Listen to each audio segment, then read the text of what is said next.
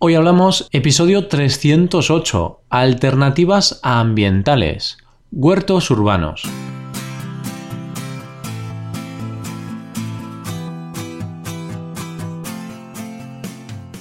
Bienvenido a Hoy Hablamos, el podcast para aprender español cada día. Ya lo sabes, publicamos nuestro podcast de lunes a viernes.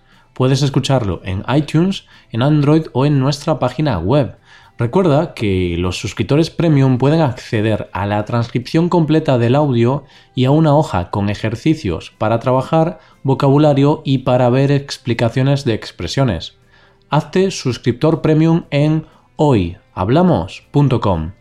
Comenzamos la semana continuando con el tema del mes de abril, las alternativas ambientales. Este es un mes en el que tratamos el medio ambiente, así que, siguiendo este tema, hoy hablaremos de los huertos urbanos, de esas plantaciones de vegetales que se realizan en las grandes ciudades.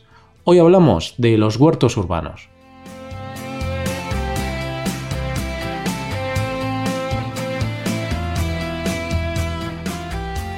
Antes de hablar de los huertos urbanos, estoy obligado a responder una pregunta básica. ¿Qué es un huerto? Supongo que muchos de vosotros ya lo sabréis, pero por si acaso os lo respondo. Un huerto es un terreno pequeño, de corta extensión y que generalmente tiene una cerca, en el que se plantan verduras, legumbres y a veces árboles frutales. Vamos, lo típico de tener plantadas unas cuantas verduras en el jardín de tu casa. Eso es un huerto. Por eso, como podemos ver, los huertos se localizan en casas. Porque claro, para plantar necesitamos tierra, necesitamos tener un pequeño espacio de terreno. ¿Y por qué alguien en su sano juicio tendría un huerto si puede ir al supermercado y comprar todo lo que quiera a precios muy asequibles? Pues por varios motivos cultivar alimentos más sanos, frescos y sin pesticidas u otras sustancias químicas.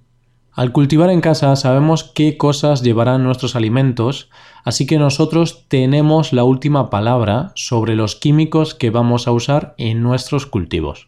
Y también, evidentemente, nos ahorramos la duda de si las frutas o verduras del supermercado llevan algún químico que pudiese ser malo para nuestra salud disfrutar y tener un pasatiempo. Al final, la jardinería es un pasatiempo más, y a mucha gente le divierte y le entretiene cultivar sus propios alimentos. Además, ver cómo crecen tus cultivos es muy placentero. Relajarse. Dicen que la jardinería relaja. No lo sé de primera mano, pero bueno, ahí os dejo otro motivo más por el cual la gente decide tener un huerto en casa. Por estos motivos y por muchos más, puesto que no podemos comentarlos todos, la gente se monta su propio huerto.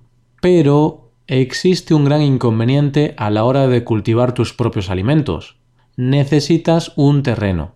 Y entonces, ¿qué ocurre? Pues que si vives en una casa con jardín, todo perfecto, tienes tu terrenito para cultivar. Pero si resides en un piso, es difícil que puedas tener un huerto, ya que no tendrás jardín ni espacio suficiente.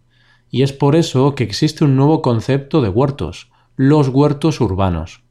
El huerto urbano ha nacido para solucionar el problema de la falta de terreno o espacio y así permitir a la gente que vive en las ciudades poder tener su propio huerto, con sus hortalizas, vegetales y lo que sea que quiera plantar.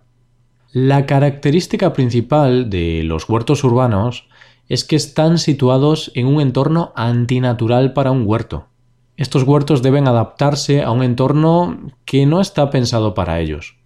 Para estos cultivos se suele aprovechar pequeños espacios abandonados, ventanas, patios, azoteas, parques públicos, zonas cedidas por el ayuntamiento. Y no solo tenemos el problema del espacio. Si queremos tener un huerto urbano que funcione bien, tenemos que buscar soluciones a las condiciones que nos presenta la ciudad, como la falta de luz, poca tierra y de mala calidad, contaminación.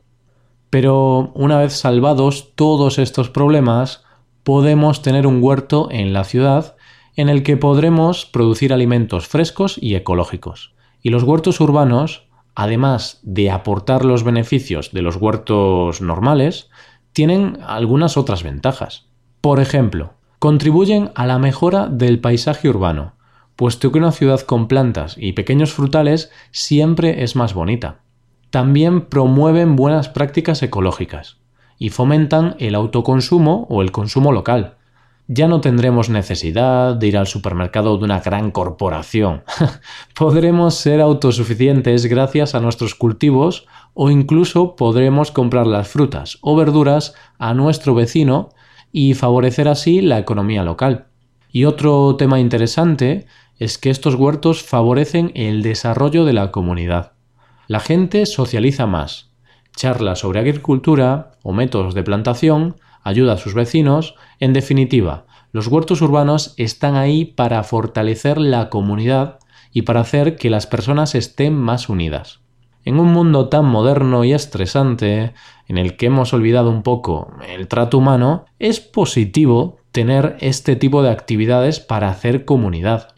Y para concluir, querido oyente, te voy a hablar de unos ejemplos de huertos urbanos. Estos son algunos de los más famosos del mundo. El huerto urbano del Hotel Wellington. Es uno de los huertos urbanos más famosos por tener la mayor superficie de cultivo en el área urbana. Es el más grande del mundo. Y lo interesante de este huerto es que está en Madrid, en España. Está localizado en la azotea del Hotel Wellington. ¿Y para qué quiere un hotel cultivar sus propias verduras y legumbres? Pues muy sencillo, para ofrecérselas a los huéspedes en su restaurante. Otro bonito ejemplo, esta vez fuera de España, es el Brooklyn Rescue Mission Bed Stuy Farm, un huerto urbano creado en Brooklyn, Estados Unidos, con una función muy curiosa, puesto que no ha sido creado solo para disponer de verduras, legumbres o frutas frescas, sino que el fin de este huerto es cultivar frutas y verduras para las personas que no tienen comida, ya que la puesta en marcha de este huerto fue gracias al Banco de Alimentos de Nueva York. El sitio pasó de ser un basurero a ser un oasis urbano, que ha servido para alimentar a cientos de personas. Además, la finca se ha convertido en un espacio de reunión para la comunidad y también sirve como aula para enseñar a los jóvenes del barrio sobre el cultivo de alimentos y servicio a la comunidad. Pues aquí acabamos el episodio. Esto es de forma más o menos resumida en qué consiste un huerto urbano y algunos ejemplos bastante famosos. ¿Y tú, querido oyente, has participado alguna vez en un huerto urbano? ¿Hay huertos urbanos en tu ciudad?